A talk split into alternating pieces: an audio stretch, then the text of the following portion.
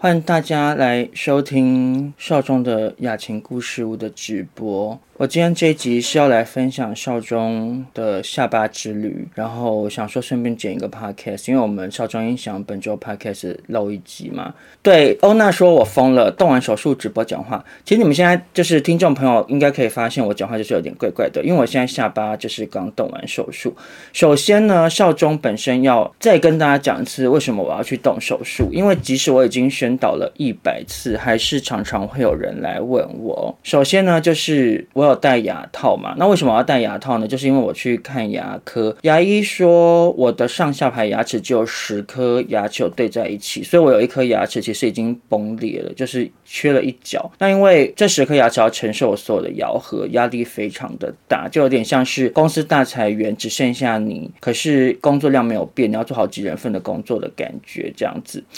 那这是第一个考量嘛，因为我想说，我如果不处理牙齿的事情，那以后植牙一颗要很贵很贵啊。现在植牙一颗六到八万，我也不知道等到我到时候牙齿全部坏光光，的时候的牙医技术就是植牙要多少钱。再者就是说，因为大家都知道我有睡眠呼吸中止症，那因为我那时候照 X 光片，的确也发现就是我的气管比较窄，那所以当我躺下睡觉的时候，你的气管又会稍微塌陷一点，就会变得更窄，所以我就是会有睡眠呼吸中止症以及大大护的问题，那做正颚手术就会同时改善这两件事，这就是为什么我要去做这个手术。因为我之前去看睡眠科，医生说我的睡眠呼吸中止症如果不解决的话，四十岁之后我就是有很高的几率，大概百分之八十会得心脏病之类的慢性病。一旦得了，就是 no turning back，一辈子就会这样啊。所以种种考量之下，我觉得我正顎手术就是势在必行。但是我戴牙套戴了一阵子之后呢，我就是要先去把我以前垫下巴的假体拿出来。我二零一七年的时候去垫了下巴，为什么那时候我要垫下巴？因为我一直都梦想。我拥有一个下巴，我整个下巴是内缩比较小的，然后我的咬合很深。一般人的咬合，你上下排牙齿是上排盖到下排一点点，可是我是上排整个包覆住我的下排牙齿，所以我咬合很深，表示我就是一个深咬的人。那总之呢，我现在就是一边戴牙套，等到把上下排牙齿拉到一个可以动手术的位置之后再去动手术，这样。所以我现在戴牙套戴了大概半年，先把下巴拿掉，拿掉之后，接下来过半。年左右就再去做正颌手术，这样。那我只能说，这个假下巴陪伴了我五年的时间，说长不长，说短也不短。我跟他可以说是有一点感情的啊，我我可以拿给大家看。其实医生拆出来之后有给我，这就是我当年垫在下巴的假体。我只能说哈，好险我那时候的假体是选择细胶的，因为有细胶款跟卡麦拉嘛。然后比较新的那个卡麦拉那个材质，它是会跟你的组织长在一起的。那好处就是它比较不会挪动。因为其实我那时候去做正顎手术的评估的时候，在 X 光片，我的这个假体它是有一点点已经下滑掉下来，就是有点微微的。超出我下巴的轮廓线这样子，可是好处就是，当有一天你要拿出来的时候，它就不会去粘连你的组织，它就是跟你的组织完全分开，它会很好取出。在这个原因之下呢，抱持忐忑不安的心情去动了手术。第一天的时候呢，我只能说非常的饥饿，因为少中很笨，去跟医生 booking 那个开刀时间的时候，他有给我一张单子，是要我开刀前一个礼拜先去做一些身体检查，就是包含要照。一些 X 光啊，然后抽血啊，还有一些什么凝血测试。哎，你们知道你们知道凝血测试有多另类吗？我第一次做，因为平常去医院做检查，他们就是帮你抽血，或者是照 X 光片、做心电图这种正常的。你们知道凝血测试，他会拿一根针刺你的耳朵之后，其实没有到很痛，因为我有打过耳洞，比耳洞不痛。然后他就会拿拿一张圆圆的纸，然后开始按那个计时器，按计时，然后大概每隔三十秒，他就这样刮一下。你的耳朵，看它还有没有血，然后三十秒之后再刮一下耳朵，再刮一下耳朵，这样就是去测试说要过多久你的耳朵上面的小伤口血会停止这样。然后我第一次测一耳，竟然过了六分钟都没有凝血，然后呢医护人员就说，嗯，你要再换一耳再试一次看看这样。我说怎么了？是过很久吗？他说对，已经快要超出规定的那个时间了。我就换另外一耳，结果一次就是大概好像一分多钟把。血就停了，我就说，哎，怎么会这样？他就说。呃，就是因为有时候你刺耳朵可能会刺到微血管什么的，所以他血就会流比较多，所以就是要测两次做确认这样。然后我说哦，原来是有这样子的测试方式诶。但总而言之呢，我就是把这个检测的单子搞丢了，所以我是当天住院前才去跑完这所有的流程，所以我就变成我前一天也不敢吃东西，从晚上十二点之后就没有吃，隔天一点到医院，然后开始跑这些流程，跑跑跑跑跑。跑到我真的肚子好饿，后来到最后一关是那个麻醉咨询，然后我一到那个麻醉咨询室门口，就有一个医生就过来说：“哦，你要做麻醉咨询？”我说：“对。”然后他就说：“哦，我拿那个单子给你填。”然后就这边填填填。然后有一个小姐出来就说：“哎，你填好了吗？”我说：“填好了。”然后旁边还有坐其他人，这样我就这边坐了好久，我跟我妈这边坐了半小时，才发现要抽号码牌。我真的想说，哎。什么意思？就是前面那个男性的医生跟后面那个小姐护理人员都没有人跟我说要抽号码牌，我就这样坐在那边瞎等了半小时，他就只跟我说要填单子，然后是旁边的另外一个在等待的一个女病患说，你们要抽号码牌，这样我们才去抽。好琐碎的故事，对，少中什么不会，最会讲琐碎的故事，但是我都不能太激动，因为这边就是很紧绷。好，然后我去做那个麻醉咨询，那个医生就是我只能说。长得还蛮帅，就他戴口罩，但看起来像蛮帅的。然后他就跟我说：“哦，你就是要付哪些费用？”然后因为我是自费的嘛，因为我这个虽然不是疾病，它是一个自己医美造成的行为，所以就完全没有办法健保，就很贵这样。然后那个麻醉所有的东西我都要自费，他就建议我加购一个比较不会受伤的一个从鼻子或者是喉咙捅进去的那个呼吸管，就是可能比较顺滑还是什么的。然后那个要两千多块，我说好，加加加这样。Não, 我想说，就尽量以不要太痛苦为主。可是其实我那时候心里头还一直想说，我觉得大家好像有点搞得太夸张。因为我去牙科，就是医生事前跟我做一些术前卫教之类的，他就是说，你那个麻醉结束醒来啊，你就是要记得要一直深呼吸，然后要记得吞口水，不然可能会窒息什么，就讲得很夸张。然后就说醒来时候你可能要昏昏沉沉很久，讲得好夸张。我想说，拜托，我是生化人呢，我之前不是没有麻醉过。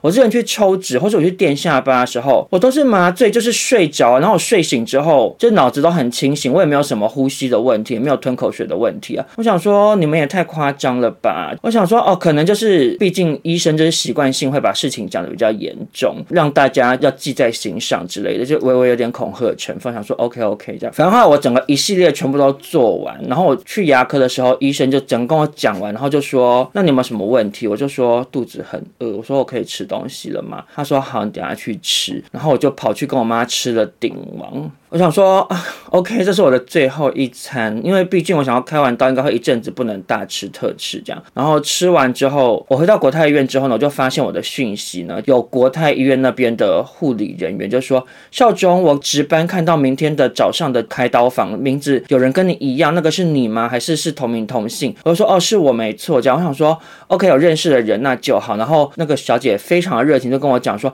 你明天就是麻醉起来就是要小心，我们都会保护你，可能。”有的人会像酒醉一样，会手舞足蹈，或是吓到跳起来什么的，你不要担心。我就想说，又是一些恐吓讯息吗？我我我麻醉过啊，就是没有这么夸张啊。我就想说，好，我就说那明天就是拜托你的照顾。我想说人非常的好。然后隔天一大早呢，护理人员就来叫我。然后你们知道有多夸张吗？我只我只能说，国泰医院的规定就是也算是小另类。我不是责怪的意思，我只是觉得真另类。因为护理人员来叫我的时候，他只叫醒。我我妈还在睡嘛，我想说没关系，我就去开刀，反正我妈也不能进开刀房啊。等我开完刀之后，我妈再来接我之类的就好了。然后我就自己换好衣服，刷好牙，然后就坐在里面等。然后等到时间到，那护理人员就说：“哎，要出发喽，那个家长要一起这样。”我想说哈，然后我才赶快把我妈叫醒，说：“哎，他说你一定要一起去。”哎，然后我妈才吓醒，这样我妈就赶快去刷牙。那个护理人员就说：“要动作快一点哦。”他说：“好，压力好大。”这样，然后就慌慌忙忙的走出我的病房。他就说：“好，那你要坐轮椅这样啊？”我想说：“啊，我要坐轮椅。他说对，你要坐轮椅，然后妈妈帮你推。我妈快要七十岁，推我一个三十六岁，然后我现在好手好脚，我只需要去开刀房，我为什么不能自己走路去？然后他就规定我要坐轮椅，然后他就拿一个毯子，就是盖在我身上，就是想说整个人很病患啦，然后就毯子盖在我身上，然后我妈就这样帮我推轮椅，推推推，一路推。然后因为仁爱国它有三栋楼，我们在第一分馆，然后要到本馆动手术，就要搭电梯到地下一楼，然后再走一个好长的通道，然后再搭电梯上去，这样就整个很复杂的一个行经路程。这样，我妈就这样一路透，我都想说好尴尬，我妈这么老，好险一到那个地下通道，你就会开始渐渐的，就是有其他就是要开刀的人员也纷纷的推着轮椅从不同的地方走出来，这样就整条通道就是轮椅大军，然后都是家长推小孩，可是人家的那个小孩可能是我不知道十岁，那我三十六岁，我想说好尴尬，反正到那个开刀房门口，昨天传讯息给我那个护理人员就来说，少忠昨天是我这样，然后后来那个另外一个护理人员说，哎，少忠什么我也有买你的干面呢，然后就就跟我妈说，潘妈妈，我们都有看你那个介绍干面的那个影片呢，你好幽默哦，你都不讲话这样，然后我妈就就是很惊讶，想说为什么那么多人认识我，就啊谢谢什么的。这样，我就想说我是大明星，我以为我是蔡依林来开刀。然后等了老半天，终于轮到我，我就被推进手术室，躺上那个手术台。他们就一直在安慰我说：“不要紧张，等一下那个麻醉医师来，就是会帮你麻醉这样。然后你你睡着之后，我们才会帮你插管，你都不要担心。然后你醒来的时候，我们才会帮你把管子拔出来。啊，拔管的时候记得你要大口吸气，确认你可以呼吸，我们才会帮你拔管哦。”叽里呱啦跟我交代一大堆，我想说 OK OK，真贴心。但是我想说，到底是会多夸张？等了好一阵子之后，负责麻醉的一个老。老的老医生就来，就说就是这位病人是不是好？我们现在来麻醉什么的，然后就看到那个氧气罩的那个罩子太小，就说为什么他罩子这么小？然后护理人员就说哦，因为他脸比较小，帮他换小的。他就说我说大的就用大的啊，为什么要自己改？就照我说的做，就你知道。就是 老医生很有派头，马上就俩工，然后那个护理人员就默默不讲话，就帮我就换回大的那个氧气罩，这样他帮我戴上氧气罩，然后就说好，我现在帮你麻醉了。然后那个麻醉针呢、一打进去我的那个点滴，我一瞬间，我那时候本来想要搞个笑说大家晚安这样。然后结果，我就大，我要想要讲话啊，下一秒睡着。他们那个护理人员说，我好像是撑了大概六秒吧，六秒之内直接入睡。我就，我就，哦，我我要说话，我要说话，我要说大家晚安。我想要搞个笑，然后就，哦，然后就，你就觉得自己掉入一个暗暗的空间，就，哦。就消失，消失在这个黑暗的宇宙之中，这样关机，就是跟 Blackpink 一样 shut down，我就整个人 shut down，我连三千年后见都讲不完，我就是讲三，嗯，然后就。嗯，睡着这样，然后下一秒等我醒来的时候，就是我的那个鼻管还插着，他就说呼吸呼吸，我就啊吸吸吸，然后他就拔出来这样，他就蛮不舒服，又有点痛，他就说深呼吸深呼吸，然后就深呼吸深呼吸，然后他就把我推去恢复室这样，推去恢复室之后呢，我就一直觉得我呼吸不到空气，我就觉得好难受，为什么？就是胸闷，然后那个护理人员就来说你会想尿尿吗？我就说我要想尿尿，他就说现在刚麻醉醒来不能下床，你会跌。跌倒，然后他就说：“我给你尿袋，你自己套。”我就想说：“我怎么套？因为我其实那时候是手脚全部无力，我连手举起来我都累的那种程度，然后连呼吸都觉得我吸不到空气，因为可能整个人是怎么讲啊？从一种那个麻醉药还没全部退掉的情况下醒来，所以你的每一个细胞都还没有完全开机，所以你连呼吸、你的肺、你整个人都觉得累。然后他就说：“你妈妈在外面，还是我请她帮你套？”我就说：“好啊。”然后他就说：“哦，因为我想说怕你尴尬。”我说。没关系，我我我想说，我这个情况我怕什么尴尬？我就是露下体给妈妈看，就露下体吧。然后我妈就进来帮我套那个尿袋，然后就用那个手术胶布就把它粘在尿尿上，这样。然后我妈就又被请出去。我在那边想说，好，我要尿，我要尿，我就用冥想的，我要尿，我要尿。我就深呼吸，好像说吐气的时候尿，深呼吸吐气的时候尿。然后我跟你讲，不知道为什么，就是我我呼吸都很累，吸不到气不说，我连尿尿都尿不出来。我明明就有膀胱好胀，我如果敲打膀胱，我就觉得尿意十足。可是我就是尿不出来，因为我可能整个控制尿尿尿的肌肉也都还是在一个就是。很麻醉的状态底下，所以我就是施不了力，尿不出来，一直试了好久好久。我要尿，我要尿，膀胱让我尿吧，让我尿吧。尿不出。最后那个护理人员就来问我说：“那你现在还好吗？”说：“我尿不出来。”我就说：“而且我呼吸好好痛苦，我就是吸不到空气，我觉得好闷。”他就鼓励我就是尽量呼吸。他说：“但你不要整个人睡着哦。”这样我就想说为什么？可是其实我根本没办法睡，为什么呢？我知道为什么了，因为我只要一快睡着，因为你知道那个时候很困很困，就是因为你麻醉还没全退，你这随时可以入睡那种。可是你一睡着，你就会哦这样醒来，因为就是一睡着你就会忘记呼吸。你那时候的情况是你的呼吸。只能用自主控制，它是没有办法透过下意识呼吸，不像现在你每时每刻你下意识会呼吸，那时候是整个人细胞没有完全醒来，还在麻醉状态，所以你的呼吸就是要自己用意识去呼吸。而且我其实好像又醒来太快，你们知道，因为那个事后之前敲我的那个护理人员，他就说你醒来真的蛮快的。我想说，对，我我潘某人平常喝酒不是喝假的，我我总是快，我我醒来总是快，我的身体就是比那个麻醉。就是麻醉困不住我，我随时都可以醒。反正我就在这种很不舒服的情况下被推回我的房间。后来医生就率领着他的那个实习医师团队就来我的床边，讲说还好吗？我说还好。我说我呼吸真的很不顺，我觉得我一直吸不到空气。然后那个林主任就是帮我开的，他是那个牙科的主任医生，这样。他林主任就说：“你好。”要戒烟呐、你那抽烟不行啊，你至少要三个月戒烟三个月再来开。开那个正颌手术哈，要戒烟呐、就一直劝我戒烟，就想说好我戒烟，我想说经历过这么痛苦的呼吸，少中决定来戒烟，我至少要在下次开刀前三个月我要禁烟了，因为我还有半年的时间嘛，我想说我这半年应该可以渐渐的戒掉，因为其实我烟瘾本来就没有很重，我虽然抽烟从十九岁抽到现在也过了十七年了，可是其实我一天大概可能抽个。三到五根顶多，或者是我可以整天不抽烟，因为其实我自己听也完全没抽烟，我其实不会觉得怎么样。但总而言之，我想说，好，我就是来试试看戒烟。因为医生一跟我说要戒烟，其实我最开始去找他的时候，林主任就是跟我说要戒烟，要戒烟，不然哈，你到时候开刀哈会很痛苦啦。我想说，是会多痛苦？我不是第一次麻醉或手术，结果你们知道吗？医美诊所的麻醉根本不一样，那个叫做舒眠麻醉，然后真正这种大医院的那个麻醉真的是不一样，就是。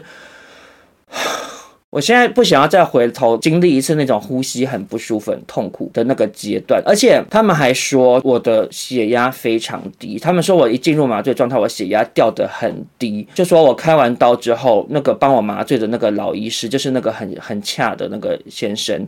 他就说，下次麻醉前要帮他加那个 A-line 啦，我不知道 A-line 是什么，反正就是类似要加一个什么东西，这样就是说我血压太低了。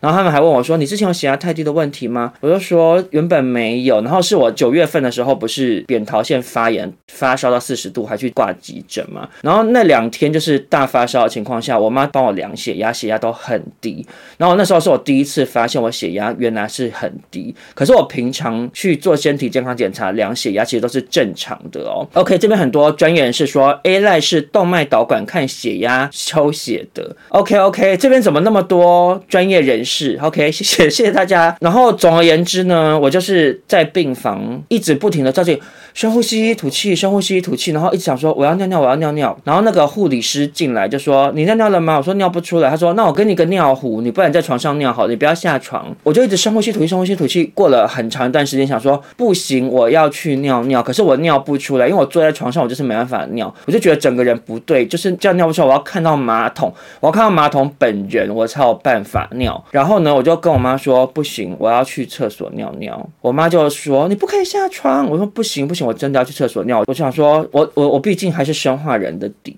我还是站起来，拿着点滴就走去厕所，我也完全没有跌倒，我就走去厕所，我就尿，我就在那边站了很久，最后终于尿出来。我跟你们讲，那个尿有多微弱，我就是老人尿尿，就是用滴的，就是咻咻咻咻咻咻咻咻咻咻咻，一次只能尿一点点，然后就很用力这样，我就这样敲敲敲敲膀胱，敲敲敲，尿力呀，出来吧，出来吧，这样敲敲敲，然后就用力，然后就又尿咻咻咻咻咻，又这样尿一点点出来，这样很慢很慢的尿了一点点，尿了一点点，尿了一点点。这样好不容易尿了一堆尿出来，然后一直压膀胱，就觉得我还是膀胱有胀胀的，有尿意的感觉。可是我再怎么努力挤，它还是尿不出来了。我想说好，算了，我就先这样，我就又回去躺，然后深呼吸吐气，深呼吸吐气，我就这样持续了，其实有两三个小时有吧。深呼吸一阵子，然后就去厕所，又开始逼自己尿尿。然后我妈说：“帮我帮你吹口哨好了。”我妈这样呼呼这样。我就说你不要吹，没有用。然后我就是去尿尿，每次都只能尿一点点，尿一点点，就很像什么，很像大家遛狗的时候，狗狗尿尿都很省，它就是每到一根电线杆就只尿一咪咪一咪咪这样子。我就是努力的去尿，一次尿一点这样，我一直到。应该过了两三个小时之后，我终于我的呼吸比较顺了，我就不知不觉睡着了，昏昏沉沉的睡了大概有两三个小时吧。然后到五六点的时候，我爸来医院看我，然后那时候我起来还是觉得整个人很不舒服，就是尿尿也不顺，可是呼吸至少比较顺畅。可是就觉得我躺着也睡不好，然后起来也不舒服，就说我要走一走，我就开始拿着那个点滴的那个架子就去走廊，走来走去，走来走去这样。然后走回来之后，我终于尿了第一泡。最顺畅的尿就是那种哗啦哗啦哗啦哗啦哗啦哗啦那种尿。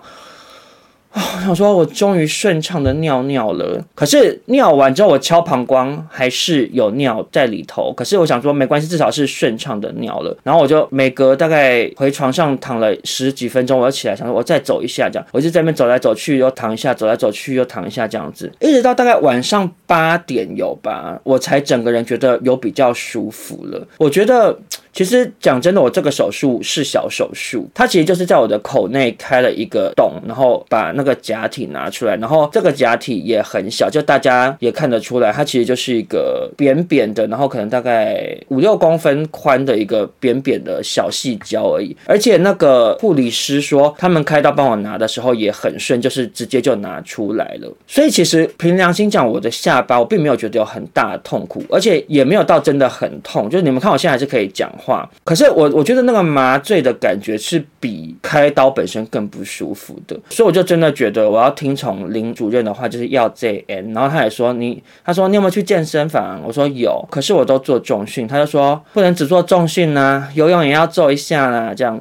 我说好，我做有氧。我想说，等我康复之后，我就要 JN，然后还要去做有氧。我就是去跳八 D 康贝，我去跑跑步机，我去踩那个飞轮。我就是希望在我半年后去开刀麻醉之后，我身体可以好得更快。但总之呢，我就是这样一路很不舒服，很不舒服到晚上。本来那个林主任是跟我说，你要到晚上十二点才能喝水，这中间都不能喝，也不能吃东西。或者是如果你开始有肚子有咕噜咕噜叫的话，那你也可以喝一些水。但是吃东西要等过十二点。然后可是我大概六七点的时候就已经开始有一些空气这样隔出来，然后肚子有在叫。然后我就开始喝一点点水，大概就喝两三口，两三口这样微微喝一点水。然后到了晚上十二点，我好饿，我就跟我妈说我要吃东西。其实前面都没有太大的饥饿感，你们看我已经等于是二十四小时没吃东西了嘛。可是因为你只要在打那个葡萄糖什么，打那个点滴，所以其实你没有什么很强烈的饥饿感，而且因为身体不舒服也不会特别想吃。但反正到十二点可以吃的时候，就真的还是很想吃东西，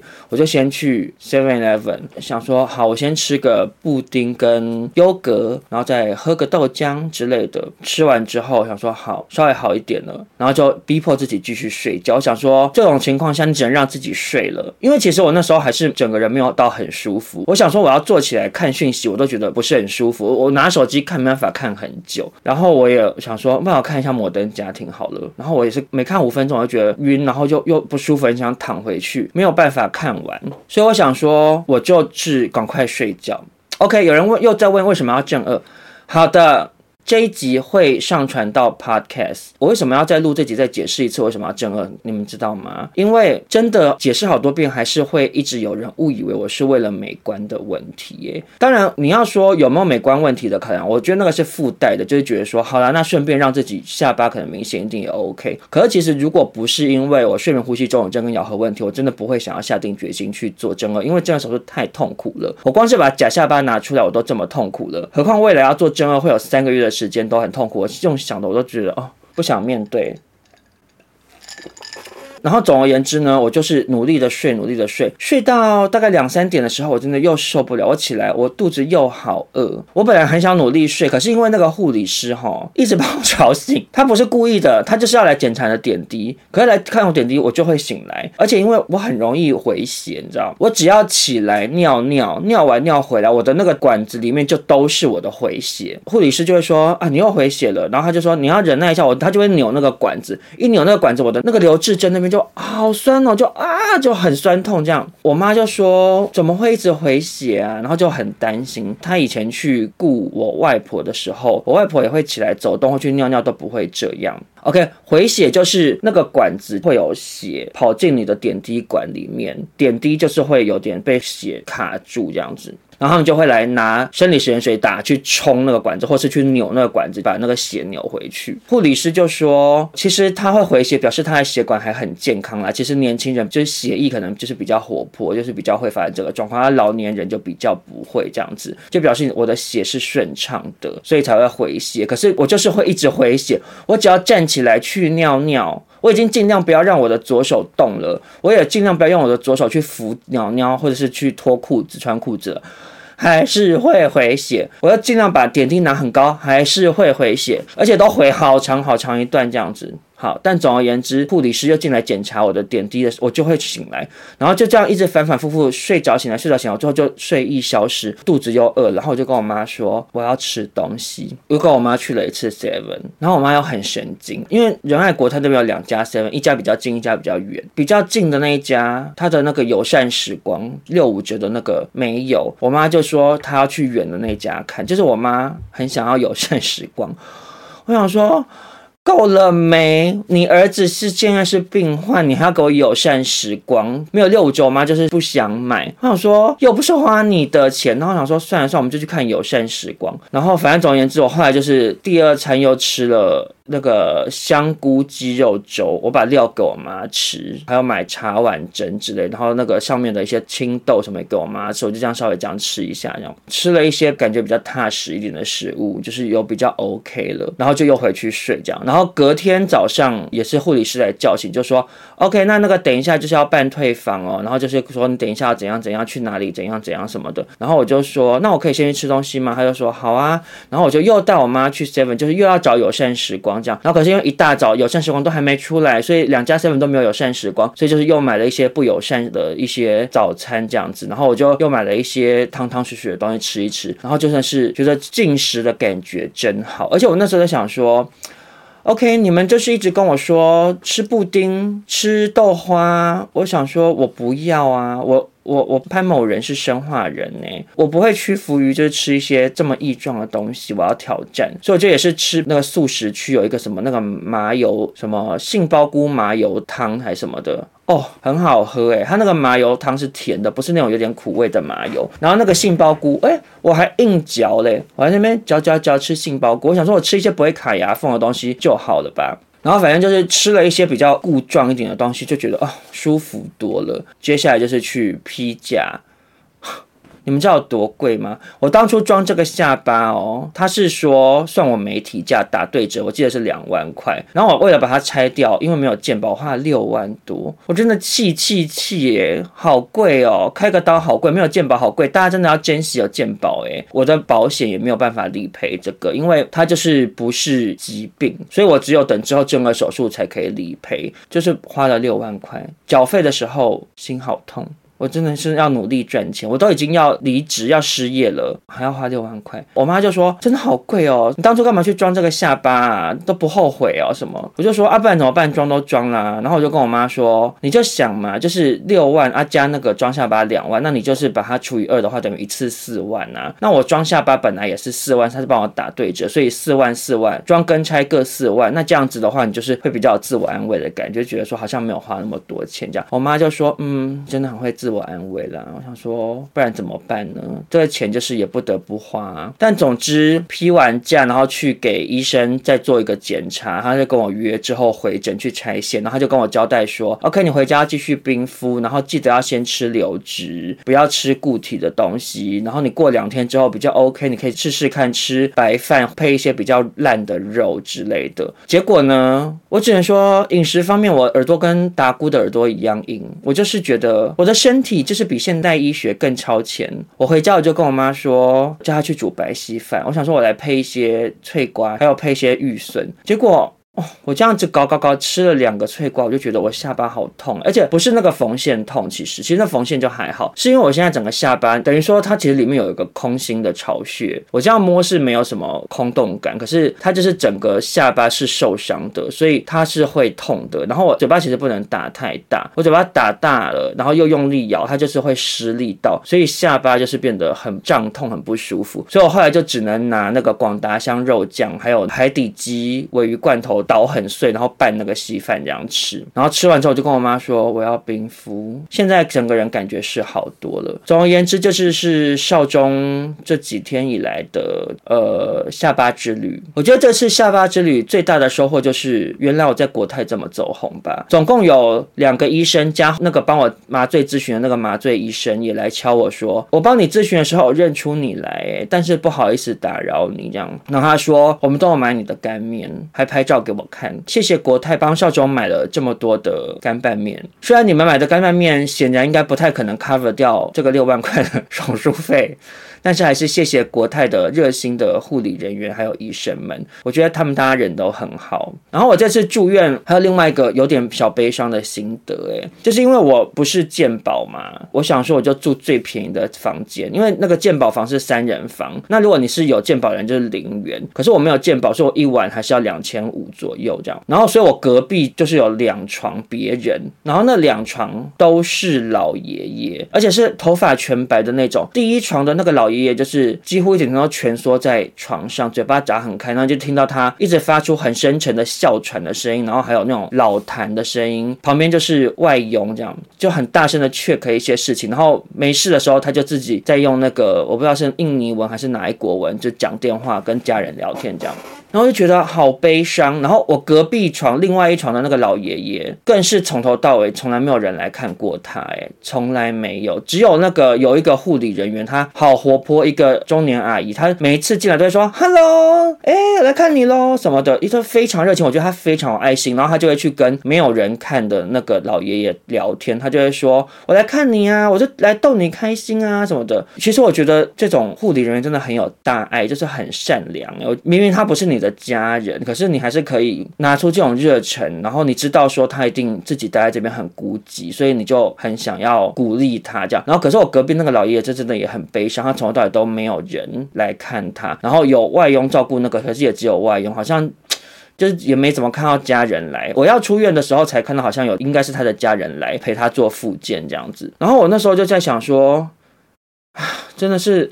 我觉得真的年纪大了要注意身体健康哎，因为我觉得我外婆啊，我外婆活到九十岁哦，可是她到过世之前都是非常的神志清醒，所以其实算很健康。她除了因为曾经跌倒过，所以走路要拄拐杖或是坐轮椅之外，基本上行动是还算灵活，然后脑子也很清晰，也可以吃蛮多东西的，其实算是很健康。然后她最后会走，是因为她又在浴室跌倒一次，然后就直接昏迷，然后就昏迷了。我不知道忘记了，可能两个礼拜嘛，然后就直接离世了。这样，其实我觉得是，其实算是很幸福的走。诶，就是他没有在病床上折磨很久，因为他自从跌倒昏迷之后就再也没有醒来过了。我跟我妈去医院看过他很多次，他都没有醒来，他就是直接昏迷到离世这样。可是有很多老人，他们可能久病缠绵于病榻，然后你也没有尊严可言，然后或者是你的家人可能已经。没有办法对你付出那么多的心力的时候，然后尤其是在台湾，有时候有的家庭会有一些观念，会觉得说，好像不能轻易放老人家走，就觉得说啊，能抢救就叫救啊，能插管就插。然后我都会跟我妈聊，我妈也都很不支持，我妈都说，如果有一天我走到那一步，你就是一定要放我走。我说我也这样觉得，就我觉得你看到自己家人那样你也痛苦，然后你家人本身那样你也痛苦啊，就是在病床上，然后你再也不能自主过生活，你不能自理，没有尊严，然后不能自我表达。这样插着管被机器强行留在这个世界上，到底要干嘛？看着你的亲人也会觉得痛苦万分。我都觉得，如果人走到那一步，就是自然的走，这样就是有尊严的离开这个世界吧。然后我其实这次住院，隔壁住了两床都是老爷爷，我都觉得，我希望我可以活得长命百岁。可是我希望我是健康到老，有一天要走就直接就走了吧，就希望跟我外婆一样。然后我也希望我的爸爸妈妈也是这样子，就不要是那种生了一个什么病，然后从此在病床上待很久。所以为什么我？我妈得糖尿病，我一直很注重她的身体，就是这个原因。我不想要她变成是被这种慢性病整个人拖垮，就是日渐的变成活死人的一个老人家，我会觉得看了很难受、很痛苦。然后我觉得我妈也会很痛苦。我希望我妈可以尽量维持健康的状态，到有一天老天爷要带她走，她就带她走。这样我觉得对大家都好。所以这就是我住院最后一个小小的感伤的结尾，跟大家分享。好，那总而言之呢，就是少中来跟大家分享我为什么要做正手术，然后为什么这次去开刀的一个心路历程。对少中有疑问的听众朋友们，可以在这集里头得到一些解答，这样子，然后也可以给一些人一些借鉴。就是我之后应该也会继续的分享一些我戴牙套啊，或正顎手术之后未来要做的一些小故事，都会持续跟大家分享。这样子，好，就这样，就这样。少中不能再讲太多话了，我已经毛起来讲了快要一个小时的话了。今天这集就到这边，谢谢大家陪伴少中，那我们就下次见喽。别忘了礼拜四还是会更新新的少中音响，大家拜拜。